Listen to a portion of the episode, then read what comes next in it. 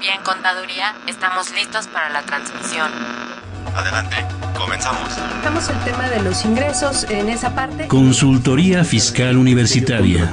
Por el solo hecho de trabajar 20 días, 30 sin la federación. Entonces me tengo que remitir al código, al 28 de código. Un programa de Radio UNAM y de la Secretaría de Divulgación y Fomento Editorial de la Facultad de Contaduría y Administración. El albacea pues es, va a ser esa persona que venga a representar al TECUM. Muy buenas tardes, ¿cómo están ustedes? Los saluda Susana Mireles, profesora de la Facultad de Contaduría y Administración de la Universidad Nacional Autónoma de México. Pues con un programa más de consultoría fiscal universitaria, ya ve que no descansamos ni siquiera en estos días santos y pues la verdad es que no, no podemos descansar, no podemos darnos ese lujo porque ya estamos en plena época de declaraciones anuales. En esta ocasión iniciamos una serie de cuatro programas dedicada al tema de la declaración anual, pero ahora de personas físicas. Y vamos a iniciar eh, este tema eh, con la parte relativa a deducciones personales y a la obligación de presentar la declaración anual. Eh, para ello me acompañan en este estudio eh, personas especialistas en el tema y pues además eh, de manera especial agradecemos y presentamos este, al representante de la Procuraduría de la Defensa del Contribuyente, la PRODECON. él es el contador público Rafael Gómez Garfias. Bienvenido y muchas gracias por apoyarnos para la realización de este programa. Susana, muchas gracias por la invitación. Buenos días. Al contrario, él es contador público por la Escuela Superior de Comercio y Administración del Instituto Politécnico Nacional y es director general de orientación y asesoría al contribuyente de la Prodecon. Y trae, obviamente, pues muchas noticias, invitaciones eh, para ustedes, eh, para bueno, para el público en general, para los contribuyentes en general y eh, como parte de los apoyos que rinde la Prodecon. Y por otro lado, también está en esta mesa el maestro en contribuciones, José Padilla Hernández, maestro en fiscal. Susana, muchas gracias por la invitación. Al contrario, maestro, gracias como siempre por, eh, por, su valioso apoyo para la realización de este programa. Él es catedrático, coordinador de la especialidad, especialización en fiscal de la División de Estudios de Posgrado de nuestra facultad y también es coordinador del programa de asesoría fiscal gratuita que también eh, coordina eh, que eh, dirige nuestra facultad y coordinador de sección de la revista Consultorio Fiscal. También trae pues invitaciones para que usted se comunique y, y, se ponga en contacto con la facultad para que le apoyen en la realización de su declaración anual de manera gratuita. Precisamente de todo esto vamos a hablar además de la de lo que ya mencionamos al inicio pues recuerden que este es un programa grabado, precisamente lo hicimos antes de, iniciar esta semana. Eh, sin embargo, usted puede comunicarse con nosotros a través de Facebook. La dirección en Facebook es fiscal, espacio, con las tres primeras letras de la palabra consultorio. Y también eh, le recordamos que está el área de asesoría fiscal gratuita, que precisamente el maestro Padilla es el que, lo, el que la coordina. Y el teléfono de asesoría fiscal gratuita es 5550-7998. Entonces, comuníquese con nosotros a través de estas vías, Facebook, repito, fiscal con, o por teléfono, y podemos atender eh, sus dudas, sus inquietudes y pues apoyarlo en este en esta etapa que es una la etapa de declaraciones anuales de personas físicas. Pero bueno, antes de iniciar este tema, eh, vamos a escuchar una cápsula donde precisamente le, va a, eh, le van a indicar cómo acceder a todos los programas previos eh, de, este, de este tema.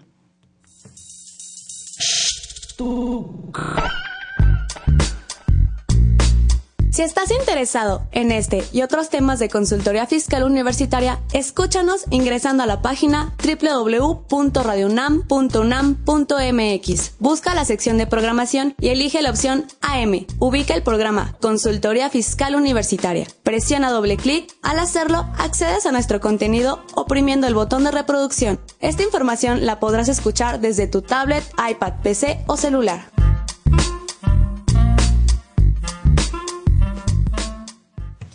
Bueno, pues ya estamos de regreso. Vamos a iniciar ahora sí con nuestro tema del día. Y entonces preguntaría a nuestros invitados, ¿quiénes son las personas que están obligadas a presentar declaración anual? Bueno, están obligadas a presentar la declaración anual todas aquellas personas que obtienen ingresos durante el 2014. Esto es cualquier persona que esté obteniendo un ingreso y que esté sujeto al pago del impuesto sobre la renta. Dentro de ellos podemos encontrar a personas que obtienen ingresos por sueldos, por intereses, por honorarios, que realizan una actividad empresarial, que enajenan un bien, ya sea inmueble o mueble, este, que adquieren también bienes, que obtienen ingresos por dividendos. Y este, la ley también contempla cualquier otro ingreso que pudiera ser susceptible de, de pagar impuestos sobre la renta. Quienes no tienen la obligación de presentar declaración anual. Así también la ley de renta en el artículo 150 señala que eh, aquellas personas físicas que hayan obtenido ingresos exentos en el impuesto sobre la renta eh, quedan liberados de presentar la declaración anual, así como aquellos que hayan eh, pagado impuestos definitivos, tales como lo que son el régimen de incorporación fiscal, personas físicas que realicen actividades empresariales dentro del régimen de incorporación fiscal, y aquellos que hayan obtenido ingresos por intereses. Hay un tema ahí este, pendiente, bueno, que seguramente vamos a retomar más adelante en alguno de los próximos programas relativo al tema de dividendos. En el caso de dividendos, la ley como que está medio contradictoria, porque por un lado dice que tiene que acumular el ingreso, eh, en la declaración anual, pero por otro lado, hay, el dividendo está sujeto también a un pago del impuesto en forma definitiva. De hecho, está sujeto a dos pagos de impuesto, a uno que se paga en forma definitiva y a otro que es este que se acumula, digamos, que se, que se globaliza, ¿no? Y la ley dice que se excluyen los que pagan impuesto en forma definitiva. Entonces se da esa contradicción eh, respecto al tema de los dividendos, ¿no? Deberían acumularse, pero la redacción de la ley pues es un tanto contradictoria en ese en ese caso, ¿no? Y, bueno, y, luego más adelante de la ley este señala que podrán optar por no presentar la declaración aquellas personas físicas que hayan obtenido ingresos por salarios e intereses siempre y cuando no rebasen de 400 mil, además de que la suma de los intereses no rebase de 100 mil pesos. Cuando digo intereses me refiero a intereses reales. Los que exceden a la inflación. Los que, exactamente. Entonces, ya dijimos quiénes sí tienen la obligación, quiénes no tienen la obligación y este quiénes pueden optar por no hacerlo. Ahora, respecto a los que mencionaron que no están obligados, dijeron que no están obligadas las personas que únicamente tienen ingresos exentos. Sin embargo, hay ciertos supuestos en la ley en el cual, a pesar de estar el ingreso exento, se tiene que declarar no tanto por, por pagar impuesto, porque están exentos precisamente, pero sí porque se tienen que informar. ¿Cuáles serían esos casos y cuáles serían las condiciones? Sí, tenemos esos supuestos cuando la persona está obteniendo ingresos que en su totalidad son superiores a 500 mil pesos. Tiene que informarlos, tiene que incluirlos en la declaración anual.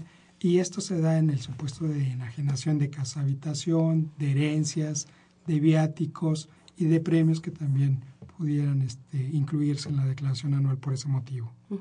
Entonces son eh, cuando los ingresos totales, sin importar cuánto esté exento grabado, excede de 500 mil pesos en esos supuestos. En ese supuesto lo tendrá que incluir en su declaración. Ahí estamos hablando de ingresos por venta de casa habitación, viáticos que van a decir, ¿cómo que los viáticos son ingresos? Pues son ingresos porque la ley lo dice, o sea, es algo raro, pero así está la ley, ¿no?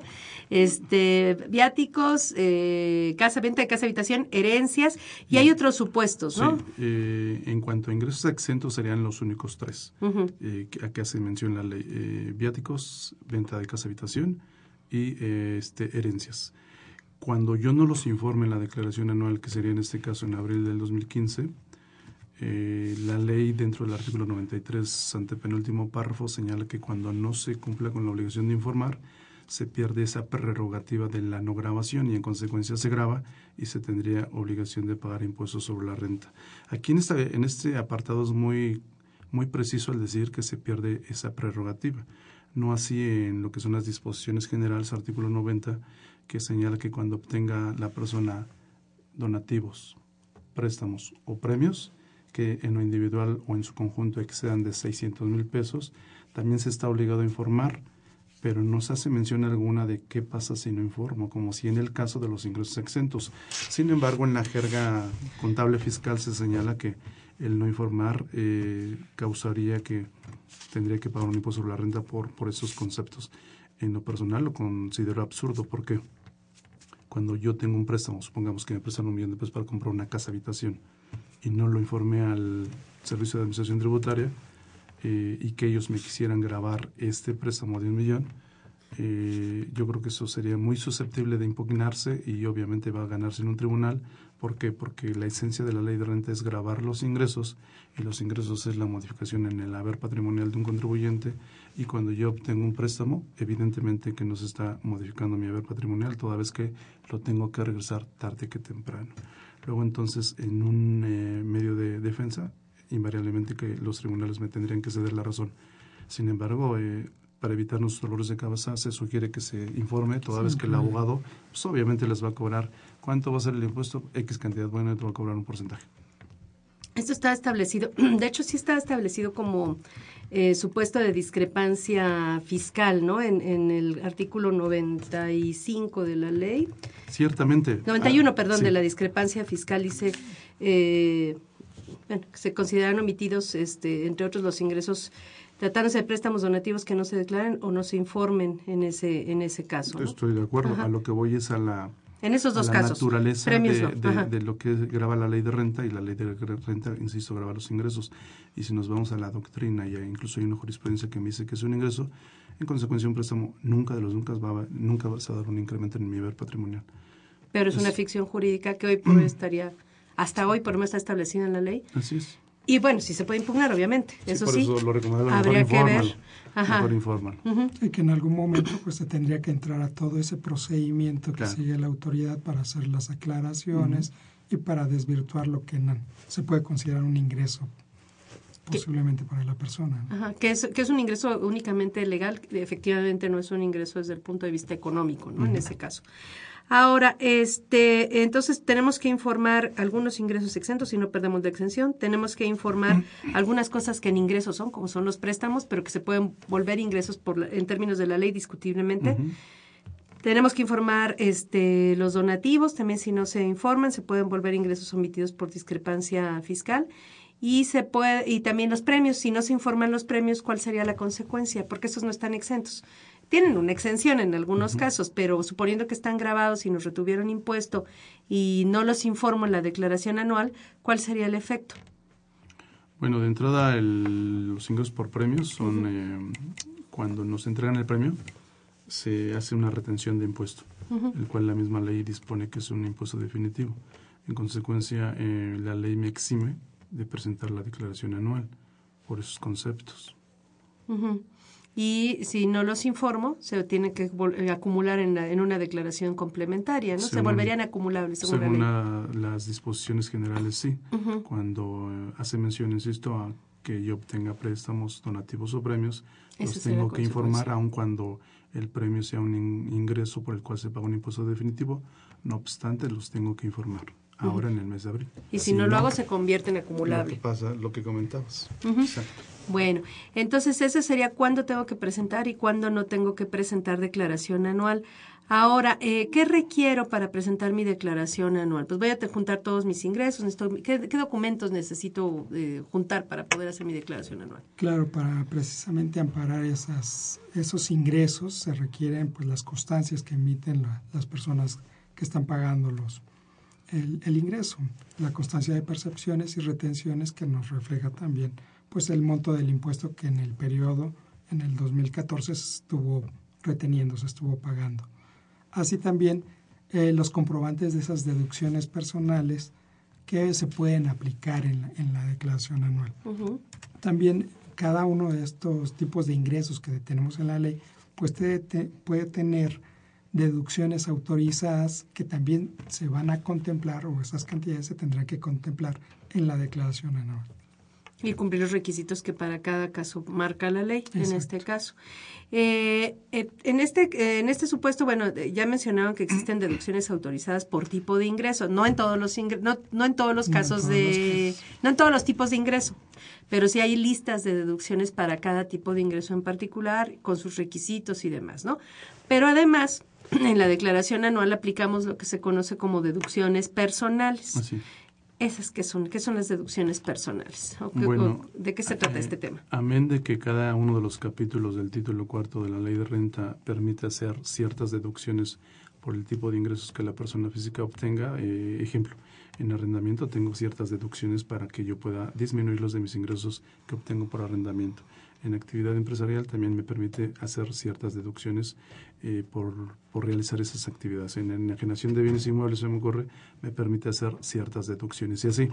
Entonces, esas son las deducciones autorizadas, es decir, aquellas que la ley me permite realizar por el hecho de haber percibido ese tipo de ingresos.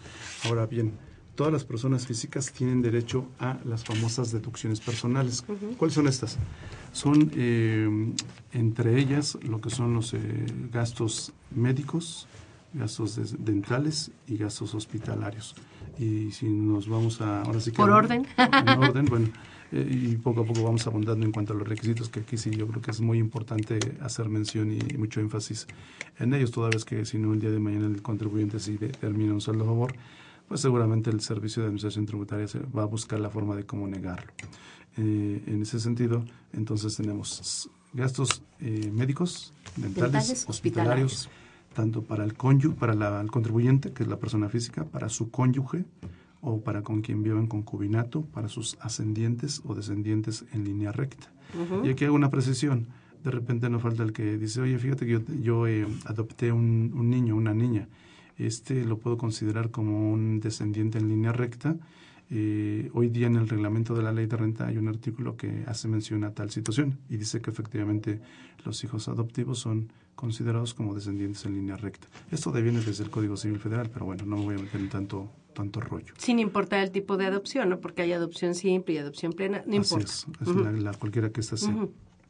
El requisito es que eh, cualquiera de estas personitas eh, no haya obtenido ingresos en el ejercicio de que se trate. Sin importar que sean hijos adoptados o consanguíneos, ¿no? Cualquiera de los que cónyuge, ascendientes, descendientes. Es decir, tengo que tener becada la mujer. si no, no pasa. que no trabaje, que no genere más de un salario. Que no genere más de un salario mínimo elevado al año. Ese sería el requisito para que yo pueda, eh, digamos que poder hacer deducible. Como te tienen que tener becado a ti, te que me tienen que tener becado a mí. Es, todos pedimos de, de, nuestra limosna de eso, ¿verdad? Pero, entonces, ese sería uno de los requisitos. Y hay otros requisitos que son los que... A ver, espérame, en el tema de descendientes o descendientes en línea recta, bueno, sí están los consanguíneos y los, los del parentesco, este que es eh, civil, que sería el de la, de la, de la adopción, pero ¿qué pasaría en el caso de, de, los suegros y de los, este, también habría ascendencia este, por línea recta en ese caso, en el parentesco por afinidad? Pues mira, yo no soy abogado, pero por lo que señala el Código Civil, eh, allá en el artículo 292, eh, se entiende por este ascendientes, pues los, en este caso serían mis padres, mi papá y mi mamá. Los eh, abuelos también se, claro, los, papás de mis papás. Pero los suegros, hasta donde yo, mi interpretación da del 292, eh, los padres de mi esposa, pues yo entendería que no. Son ascendientes, bueno, son ascendientes, pero... Pero, serían de mi cónyuge. Ajá. Ascendientes de mi cónyuge. Consanguíneos.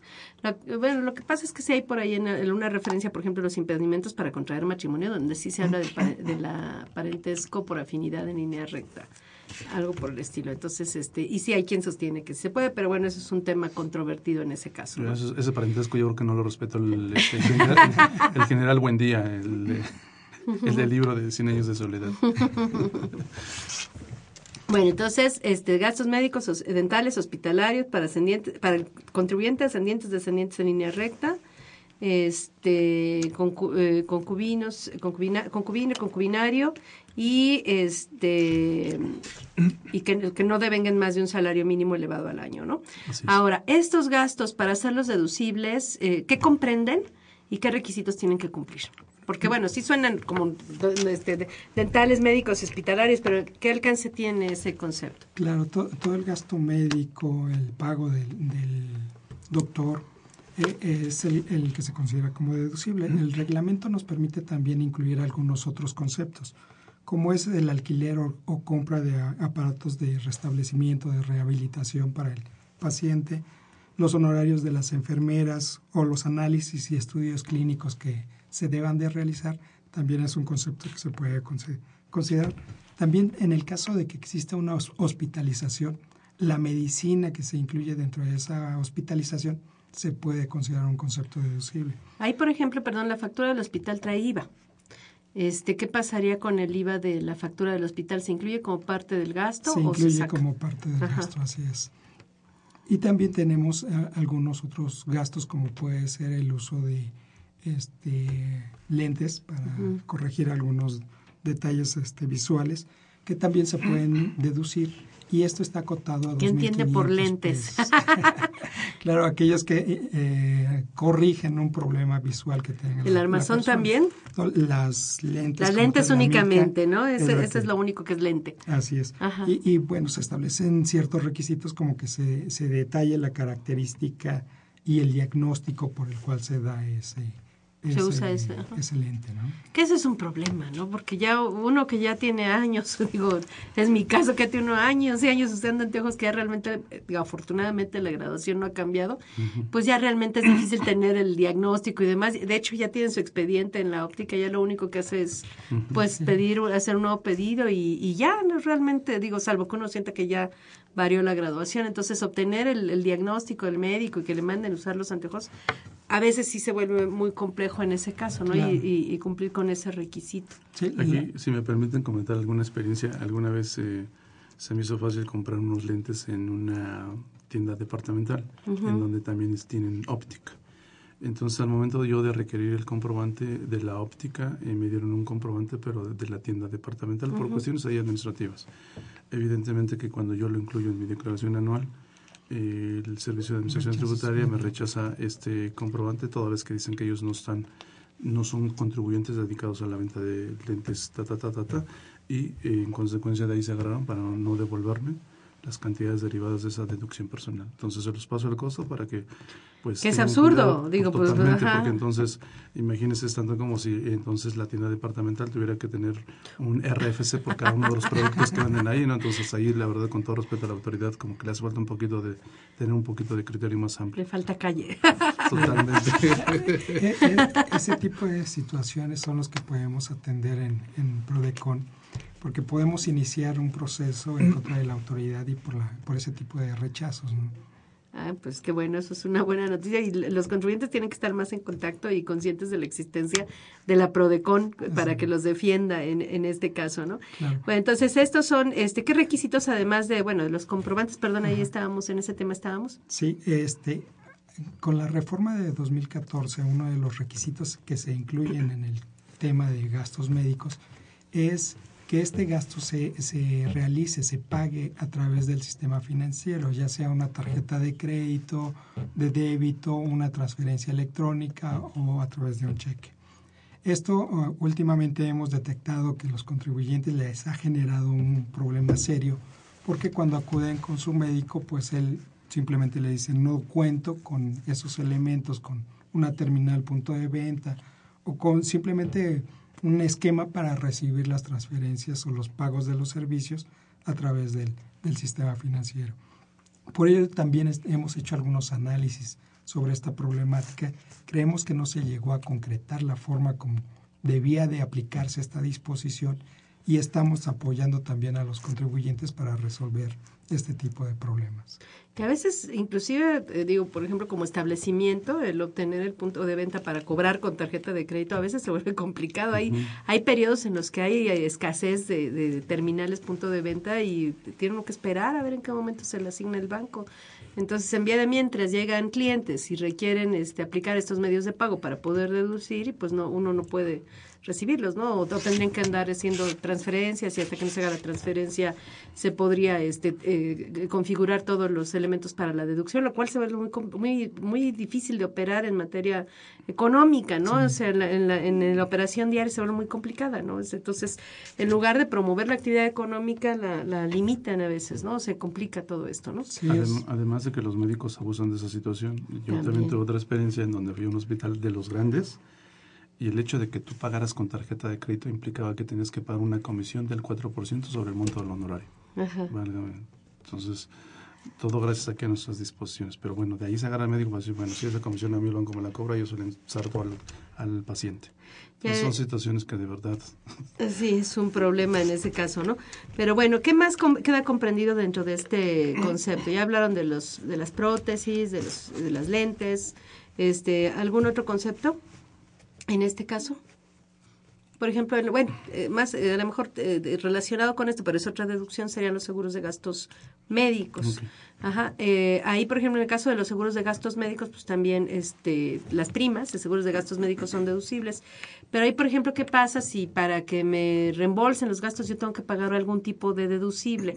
Ese deducible que se paga es, es, es deducción, autoriza deducción personal, valga la redundancia? Eh, hemos tenido algunos casos en, en, Prodecon en los cuales el contribuyente al momento que eh, este, tiene una urgencia médica acude y esta la cubre a través del de seguro. El seguro pues el, el, hospital le entrega la, la, facturación, hace todo el cargo correspondiente a, a su gasto y le incluye parte de, de, conceptos como el deducible o el coaseguro dentro de esa facturación. Cuando el contribuyente acude ante el, el, su aseguradora, pues para intentar recuperar precisamente lo que el seguro no le cubre, pues eh, le da como consecuencia que le pagan solo una parte, digamos, de, de ese concepto sin pagarle la parte correspondiente al deducible y por lo tanto pues eso hemos considerado que es parte del, del costo realmente de esa hospitalización, de esa necesidad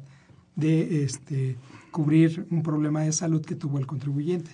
La autoridad normalmente hemos tenido algunas eh, respuestas en las cuales les niega la posibilidad de obtener esa parte que no cubrió la, la aseguradora, considerando pues, que es el deducible. Pero sin embargo, pues, contemplando el gasto total que está realizando, pues eh, hemos interpuesto algunos medios de defensa y obtenido respuestas favorables por parte de los tribunales al considerar que es parte del, del costo de hospitalización que el contribuyente tuvo pagar, que pagar y este y por lo tanto también con el derecho de poder deducir esa parte del, del deducible que no le, le devolvió la, aseguradora que no es lo que prevé la ley ni el reglamento. Obviamente tienen forzosamente que acudir a Prodecon o, con algún abogado para que se defiendan y ejercer medios de defensa y pues obtener una resolución favorable, ¿no? Exacto. Ahora también eh, pues hay incluso una modalidad de aseguramiento en el, en el seguro, en la ley del seguro social, que es el seguro de salud para la familia, donde la persona física pues se asegura de manera independiente, no como trabajador, este, pagando esta cuota anual del seguro de salud para familia. Esto también pudiera considerarse como parte de estos, estoy agrupando que, que son dos deducciones, el seguro de gastos médicos y las, los gastos médicos dentales hospitalarios. Este, ¿Esto también se incluiría como parte de estas deducciones eh, personales? Hasta donde yo tengo entendido, no, suena toda vez que ese seguro al que tú haces mención es un seguro eh, voluntario en el cual, como bien comentas, el padre de una familia eh, asegura a él o a sus familiares haciendo el pago de una cuota anual eh, por disposición expresa de la ley del Seguro Social, el cual tendrá ciertos, beneficios, no todas las ramas de seguros, no las cinco de que menciona la ley, sino solamente algunas. Sí, eh, es, es un tema que en, algún momento hemos valorado. A la fecha no hemos tenido algún supuesto ante Prodecon que nos venga a solicitar apoyo para la. Que ese es el problema, ¿no? Para echar a andar esa maquinita tiene que existir el interés del contribuyente por ese lado, ¿no? Así es. Eh, precisamente este, este tipo de seguros, que si hay un pago adicional que, que se tiene que realizar, este, para que puedan acceder a los servicios de seguridad, de seguridad social que las instituciones públicas les otorguen. Entonces, valdría mucho la pena que si algún contribuyente se encuentra en ese supuesto y ha estado pagando este tipo de, de seguros, pues acuda con nosotros para poderlos apoyar en determinado momento a iniciar algún estudio sobre el tema.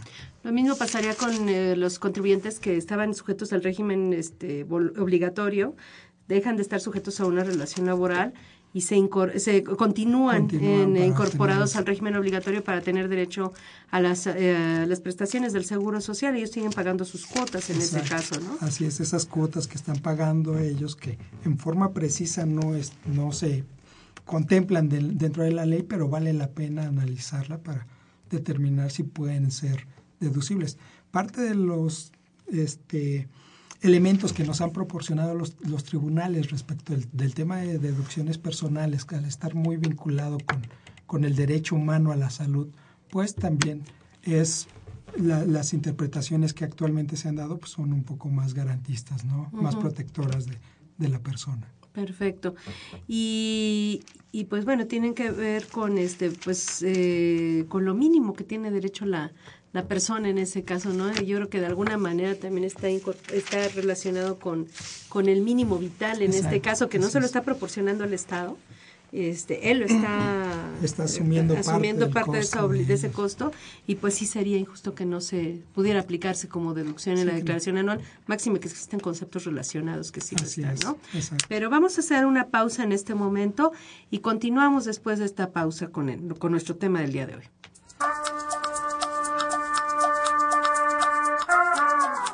¿Piensas poner un negocio? ¿O tienes un negocio y quieres mejorar su desempeño?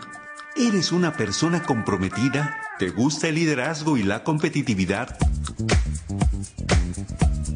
Entonces la revista Emprendedores es para ti. Con 26 años de experiencia, es un referente obligado para guiar a la pequeña y mediana empresa e impulsar la actividad económica de nuestro país. Informes y suscripciones en publishing.fca.unam.mx o bien comuníquese al 5616 1355. Emprendedores, la revista, publicación bimestral.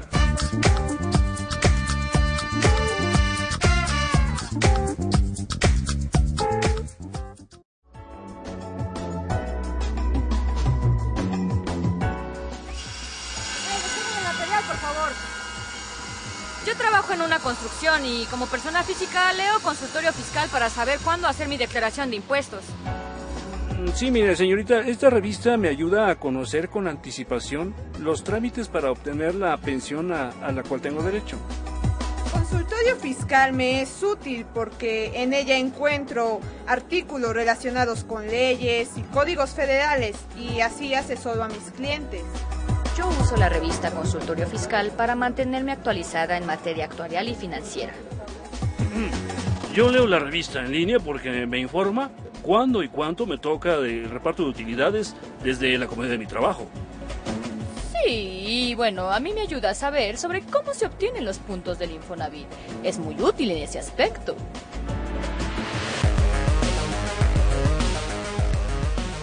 Artículos asesoría jurídica, laboral y contable, noticias fiscales, opiniones de especialistas. Esto y más puedes encontrar cada quincena en tu revista Consultorio Fiscal.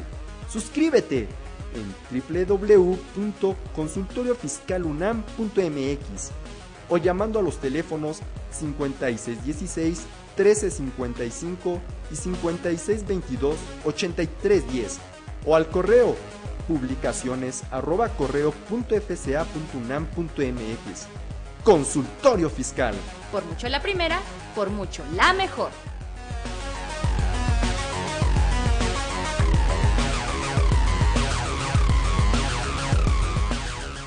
Pues estamos de regreso. Les recordamos eh, que ahorita está circulando la revista 615 de consultorio fiscal, donde precisamente vienen artículos relacionados con el tema de declaración anual de personas físicas eh, escrito por Georgina Ramírez Esquivel, Deducciones Personales, por Ignacio Jaramillo Bermúdez. Ya tenemos una primera modificación a la resolución miscelánea y ese tema se trata por José Manuel García y por Sergio Santinelli, entre otros temas pues muy muy relevantes y de y, que están en boga ahorita y que son nuestro coco y nuestro lo que no nos deja dormir. Entonces, adquiera la revista Consultorio Fiscal eh, para que usted se mantenga al día en todas estas cuestiones que parece que no, pero cambian constantemente. Pero bueno, pues vamos a continuar. Entonces necesitan un valiente, ¿verdad? Que se anime a, quejarse con ustedes, con la Prodecon, para que la Prodecon pueda echar a andar la maquinita de la defensa fiscal para este tipo de contribuyentes. Este, con respecto a estos seguros de, a estos pagos de primas de, seguros, este, con el seguro social, en el seguro de salud para la familia y en, la, continuación o incorporación al régimen obligatorio. E, exacto, la, la ley al establecer el supuesto de, las primas de seguros de gastos médicos, pues está muy ligada a pues esos servicios que prestan las instituciones privadas. Y de cierta manera nos ha excluido al tema de las instituciones públicas. Por eso para poder en determinado momento iniciar alguna gestión y someter a los tribunales esta, esta postura que nos presente el contribuyente, necesitamos un valiente en efecto. o una valiente. O una valiente también, que se interese pues en poder ejercer esta posibilidad.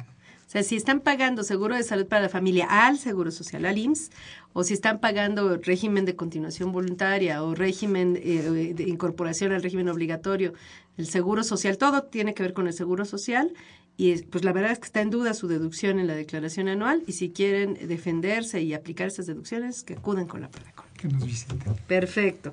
Pues bueno, eh, la siguiente deducción me, me salté, ya, me, me, anticipé con la de los seguros de gastos médicos, estaba ligada a este tema, pero vámonos ahora entonces a la siguiente deducción. ¿Cuál sería?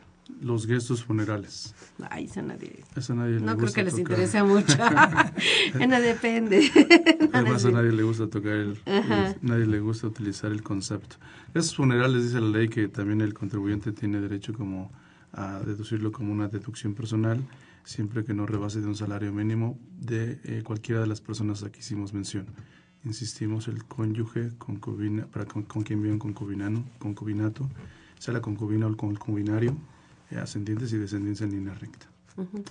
Eh, y en este caso, eh, si a veces digo, contratamos algún plan para futuro, ¿ese si es deducible? Ese se podrá deducir hasta el momento en que se utilice el. Ya no va a tocar a mí, lo estoy pagando. Le va a tocar a la. este eh, Realmente no. Sería quien presentara mi declaración en mi nombre, en su caso, la última declaración. ¿no? En determinado momento, pero también, como se, se mencionaba, pues para todos Los esos familiares. Este, familiares, en el momento que se dé el supuesto, será cuando se podrá aplicar la deducción. Perfecto. Este, ¿Qué otro? ¿Donativos? Vienen los donativos eh, para los que gustan de ser altruistas y donar a, a la federación, a las entidades, a los municipios, eh, a donatarias autorizadas, etc. La ley permite eh, hacer una deducción del 7% sobre los ingresos del ejercicio inmediato anterior. Hasta en este 7%, caso, ¿verdad? Es un límite. sería el límite. En este caso estaríamos hablando de la declaración anual del 2013, el 7%, y es lo que la ley me permite, acotando a que eh, una parte sea para eh, la federación y otra para donatarias autorizadas.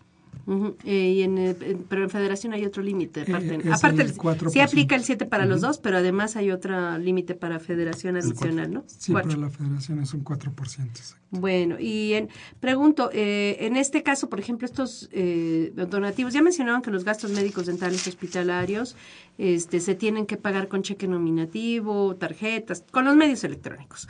¿Esto también aplica para los gastos de funeral, para los donativos? No, en la reforma únicamente se hizo la precisión para los gastos médicos, dentales, hospitalarios exclusivamente. Uh -huh. Bueno, entonces esos eh, pueden pagarse incluso en efectivo y no habría problema. No hay ¿no? ningún problema para su deducción. Eh, intereses por créditos hipotecarios para casa habitación. ¿Cuáles serían las condiciones? Se puede considerar como una deducción personal los intereses reales uh -huh. efectivamente pagados eh, durante el 2014 y que sean para créditos hipotecarios de bienes inmuebles destinados a la casa habitación del contribuyente. La disposición también se modificó y se está uh, estableciendo un límite de 750 mil unidades de inversión, el monto del crédito para que se pueda considerar deducible. Estamos hablando de alrededor de 3 millones 900 mil pesos, que tenía que ser el monto del crédito para que éste pueda ser totalmente deducible. Si excediera el monto de, del crédito de esta cantidad, pues sería una deducción proporcional. Así es.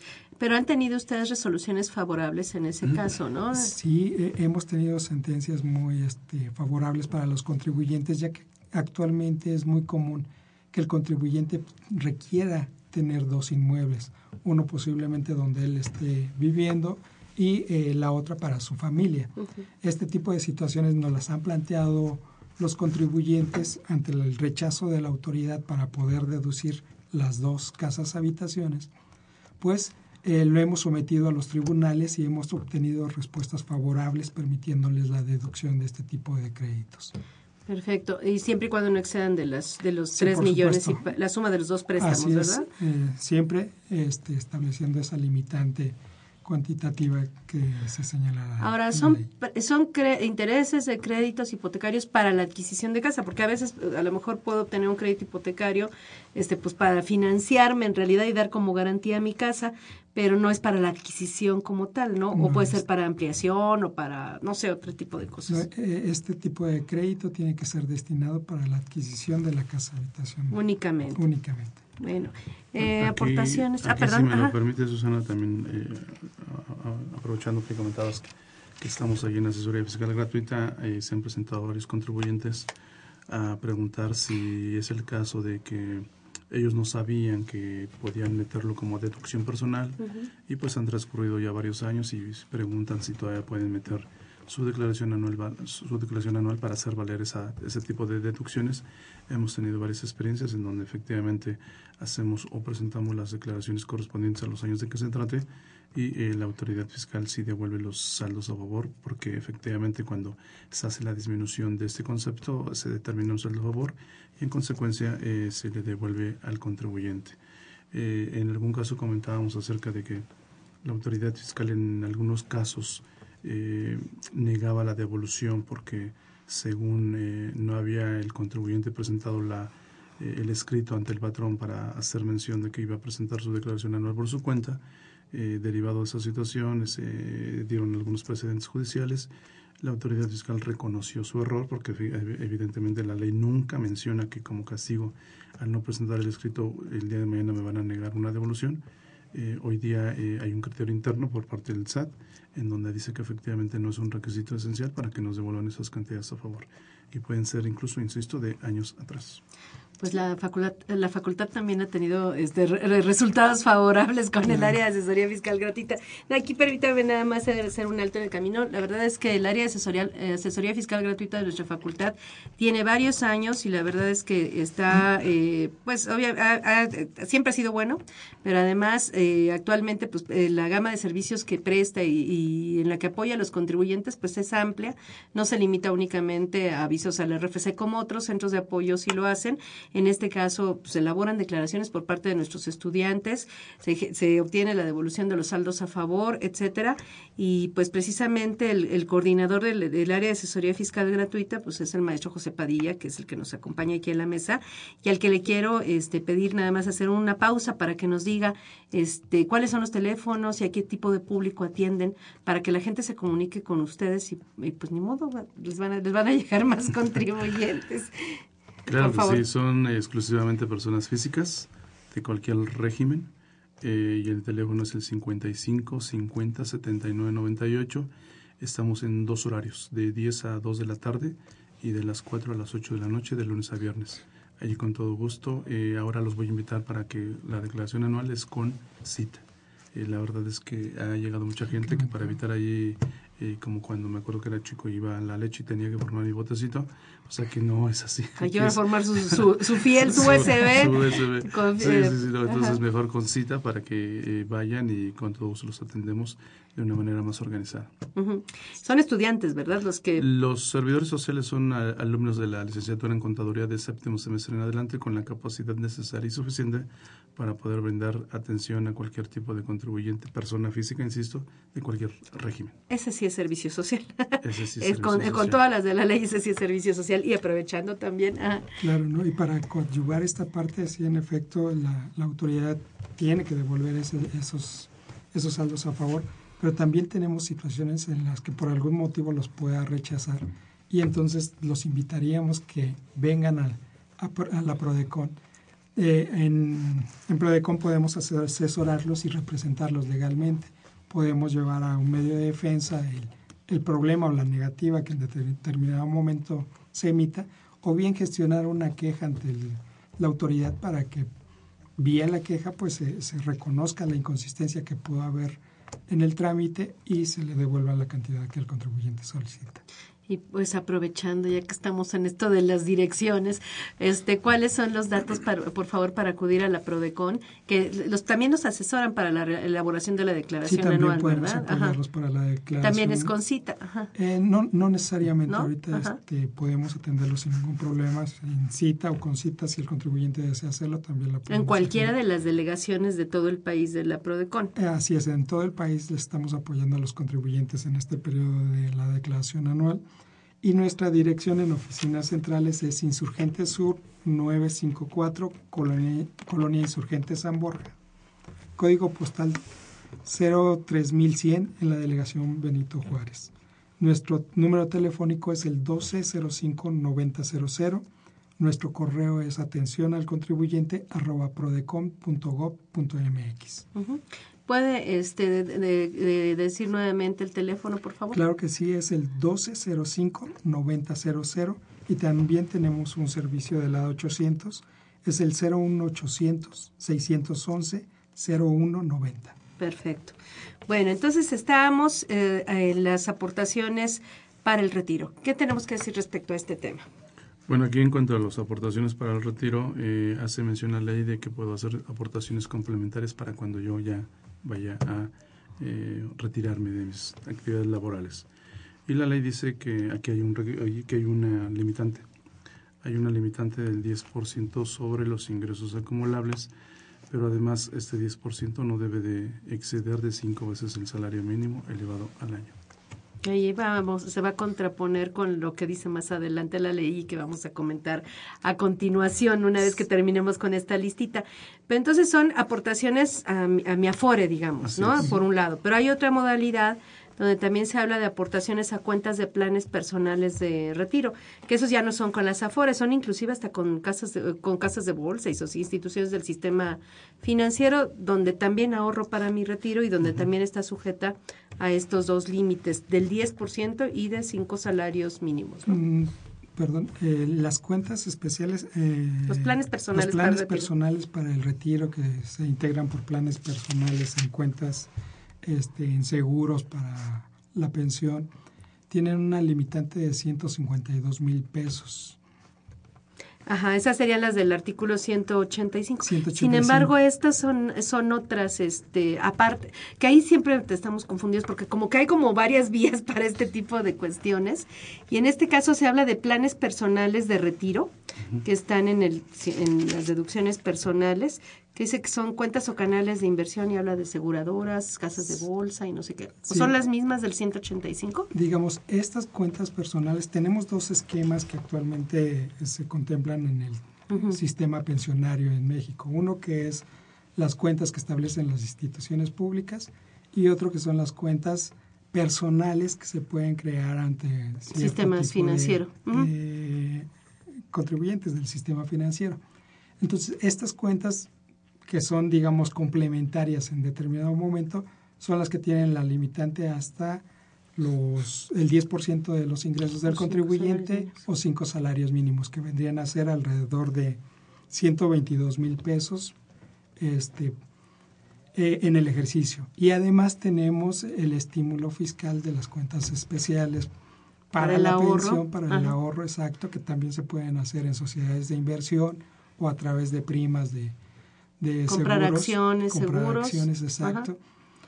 Y estas tienen una limitante de 152 mil pesos. Y entramos a un problemita. Exacto.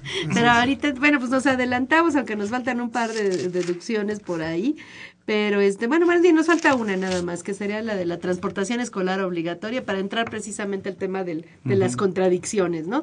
Transportación Sí, la ley escolar obligatoria. Hace mención que para cuando el contribuyente tenga pues, a sus niños en sus colegios y que el transporte escolar sea obligatorio en la entidad federativa de que se trate, pues se tendrá derecho a esa deducción personal, siempre y cuando la entidad o la legislación de la entidad lo considere como un transporte obligatorio. O te lo cobren en el O recibo de la colegiatura, la ¿no?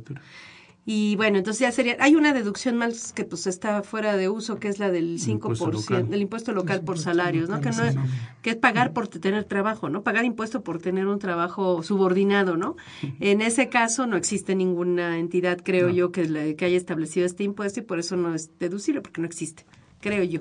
¿O tienen Que ustedes tengamos idea? no, ¿verdad? no. Bueno, ahora sí entramos al problema de las contradicciones. Este, acabamos de mencionar el caso de las aportaciones eh, a, las afores, de, los, las cuentas personales de retiro, que ahí tienen un límite en del, ¿qué? ¿10?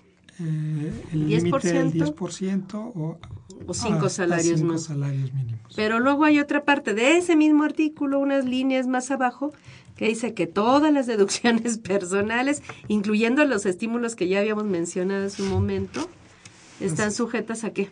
A una limitante, una limitante general que se estableció para las deducciones personales, que es o el 10% de los, del ingreso que obtuvo el contribuyente o hasta cuatro salarios mínimos anuales, lo que le resulte menor.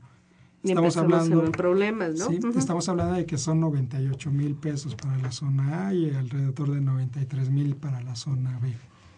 ¿Esto qué, qué efecto tiene? Pues que teníamos deducciones que tenían una limitante mayor, como estamos comentando en el caso de, de las aportaciones a las subcuentas de retiro y a las cuentas especiales de, de A los este, planes a personales los de planes retiro. de retiro. Y, y- y que tenían una deducción de 152 mil pesos. Que esas son aparte otras, no las de los estímulos fiscales. Ujú. O sea, tenemos tres supuestos. El de los 152 mil pesos, que son para los estímulos fiscales que están en el artículo 185, que son 185. depósitos en cuentas especiales para el ahorro, compra de acciones de sociedades de inversión de renta fija Ajá. y, este, y Seguros seguros de- para, para el cuando uno se vaya a retirar, ¿no?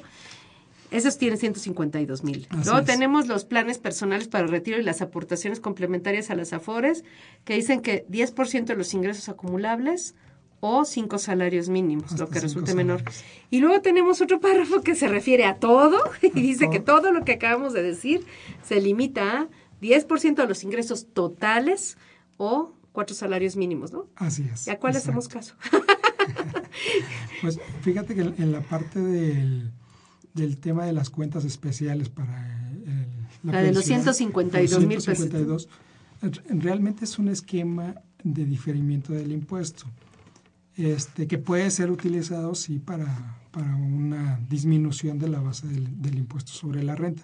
Sin embargo, e- este estímulo tiene la característica de que en el momento en que se recupere, pues va a generar el pago de ese impuesto sobre la renta que se dejó de pagar en su momento en que se aplicó como una disminución de la base del impuesto. Situación que tampoco en la reforma se previó, porque ahorita sí están incluyendo una limitante general que lo contempla, que es decir, ya no puedo deducir los 152 mil pesos. Que pero- siguen estando en la letra de la ley, ese es el Exacto, problema además, es, ¿no? que, que está en la letra de la ley también contemplado que es un concepto deducible, pero ya cuando lo recupere, pues no se estableció nada de qué va a suceder con esa limitante que ahora se, se aplicó. También es un tema en el que requerimos un valiente que, que se anime a, a decirnos, oye, esta es mi problemática, este es mi plan. en ¿Qué el que deduz- me- ¿Cuál es mi límite? ¿Y cuál es? ¿152 o 98 o el Exacto. 10% de los ingresos? Así bueno, es. yo creo que ahí va a ser entre los 98 y los 152, Sí, ¿no? sí, sí, pero es un tema que valdría la pena mucho analizar, que, que se valore y que se someta posiblemente a, ante un juez para que se determine cuál es el, procedimiento correcto que se debe de aplicar en esta situación. Mm. Y sí, yo, eh, hacen mención de una palabra muy acertada, un valiente para que deje en evidencia la ineptitud por parte de las personas que diseñan este tipo de Y los legisladores, preceptos. porque finalmente... Y los legisladores porque les dan el visto no, bueno. no lo vieron bien y Exacto, todo está contradictorio todo en está el mismo artículo, contradictorio, ¿no? me, no, no puedo entender cómo eh, me otorga un estímulo fiscal, me pretende engañar otorgándome un estímulo fiscal de hasta 152 mil pesos para cuando yo me vaya a retirar, cuando por otro lado me dice, ah, pero hay una limitante, 10% sobre los ingresos o cuatro veces el salario mínimo. Pongamos el caso que una persona gane cuatro- 500 mil pesos al año, pero, pero preocupado por su pensión el día de mañana porque la que le da el Seguro Social va a ser para comprar chicles, eh, aporta los 152. Entonces, él pensando en que tendrá derecho a una deducción de 152 mil, no, porque la ley dice que será el 10%, ni siquiera las cuatro veces el salario mínimo, es decir, solamente podré restar de mis ingresos 50 50 mil. mil pesos. Entonces, los otros 102 mil pesos que aporté, simple y sencillamente no los puedo deducir, y entonces ahí hay un engaño así tan claro en la ley y no puede ser eso porque entonces de qué se trata. Si nosotros gobernados estamos pagando a esos señores para que de alguna manera hagan su trabajo bien y vemos que no lo hacen bien, pues entonces, ¿cómo carajos se exigen que nosotros contribuyamos al Estado mexicano de una manera cabal? No tenemos certeza jurídica, ¿no? Ese es el tema, ¿no? Básicamente. Ahí se violenta totalmente el artículo 26 de la Ley de Ingresos cuando dice que el Ejecutivo, cuando haga una propuesta de una iniciativa de ley, uno de los requisitos debe de ser que tenga certidumbre jurídica, lo cual aquí no se observa. Y aquí, ¿quién no castiga? Hay tres vías en este caso, ¿no? En este en este tema. ¿Algo más que quiera agregar? Sí, fíjate que desde la iniciativa que se presenta eh, para la, la, propuesta de reforma, eh, vimos un, cierto sentido que lleva esta, esta disposición. En, en, la iniciativa, como un motivo para la modificación, además de incrementar la, la recaudación, pues señalaba que se iba a mejorar la distribución de este beneficio tributario. Con los cuatro salarios mínimos o el, o el 10%, ¿no? Con los cuatro, con la limitante que se estableció de, de las deducciones. Lo que no aclaró, lo que no aclaró es en favor de quién. Porque volvemos, tomamos, perdón por un ejemplo con los médicos, lo que comentábamos. Si hay una limitante de 10, del 10% o cuatro veces el salario mínimo y pongamos otra vez el caso de esa persona que a lo mejor que gana los 500 y que por X o por Y tuvo que realizarse una operación este, pues no va a poder este, deducir todo. Entonces, en consecuencia, el médico puede ser el caso de que no le pida mi recibo y entonces lo estoy invitando a que y se promueva la informalidad. la informalidad. Ajá. Claro. Sí, y, de hecho la propuesta, pues, la intención que traía era hacer un sistema tributario más progresivo y más justo. ¿Por qué? Porque en, la información que la autoridad estuvo obteniendo, pues llegó a la conclusión que las personas con el menor ingreso pues prácticamente no, no aplicaban esta opción. El porcentaje, estamos hablando de un punto ciento, no llega ni al 1%, el, número de contribuyentes que pueden este, aplicar esta deducción o que estaban aplicando esta deducción. Sin embargo, las personas con más ingresos, pues aplicaban en un 87% los beneficios que les establece la, la deducción personal. Al establecer al, establecer la limitante respecto de los ingresos, es decir, el 10% de los ingresos, pues lo que vemos es que las personas con menos ingresos pues también van a poder aplicar hasta el 10% de su deducción. Y situaciones como las que se comentan, una persona que tiene una erogación importante por una urgencia médica, pues lamentablemente no la van a poder deducir. Por eso también estamos invitando a los contribuyentes a que nos visiten, a que acudan a, nuestras oficinas si les está afectando esta disposición para precisamente iniciar algún procedimiento que los pueda apoyar a defender ese derecho que tiene como persona a poder aplicar una deducción y que esta deducción pues prácticamente pueda ser aplicable en la misma cantidad para todas las personas.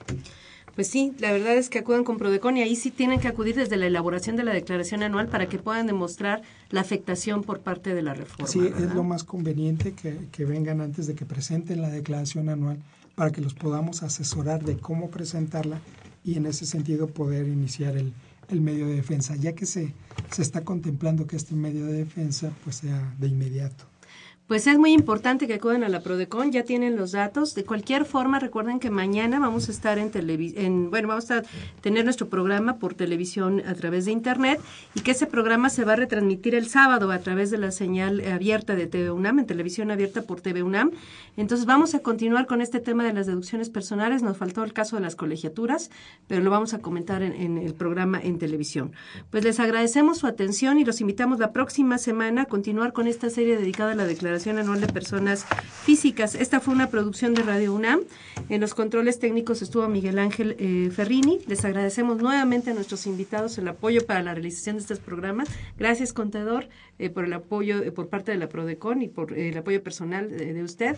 Y gracias, José, por el apoyo también del área de asesoría fiscal gratuita.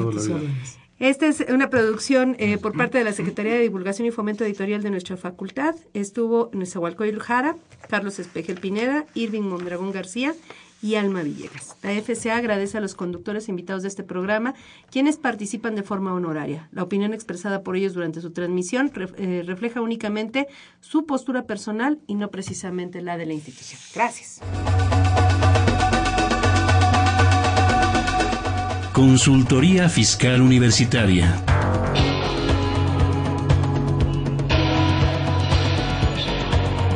Un programa de Radio UNAM y de la Secretaría de Divulgación y Fomento Editorial de la Facultad de Contaduría y Administración.